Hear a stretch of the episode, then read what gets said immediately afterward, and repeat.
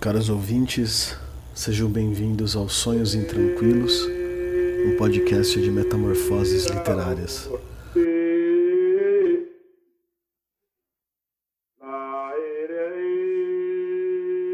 Meu nome é Tomás Amorim, eu sou doutor em Letras pela Universidade de São Paulo, pós-doutorando em Teoria Literária na Unicamp, e tive a ideia durante a pandemia de convidar autores da literatura brasileira contemporânea para ter uma conversa lenta, aprofundada, cuidadosa e literária sobre os seus textos.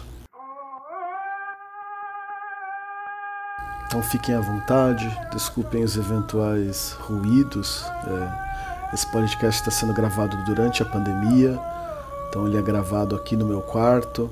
As ligações são feitas via internet, então não há uma pureza sonora como a gente gostaria de estúdio. Mas basta para troca de palavras e para escuta atenta.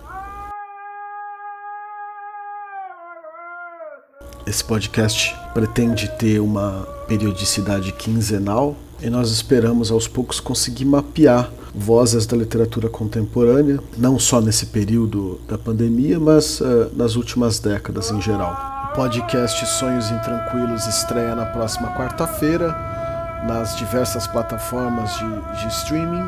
Então basta clicar aí e nos seguir para ouvir o primeiro episódio. Contará com a ilustre presença de Micheline Verunski falando sobre o seu O Som do Rugido da Onça, publicado este ano mesmo pela Companhia das Letras.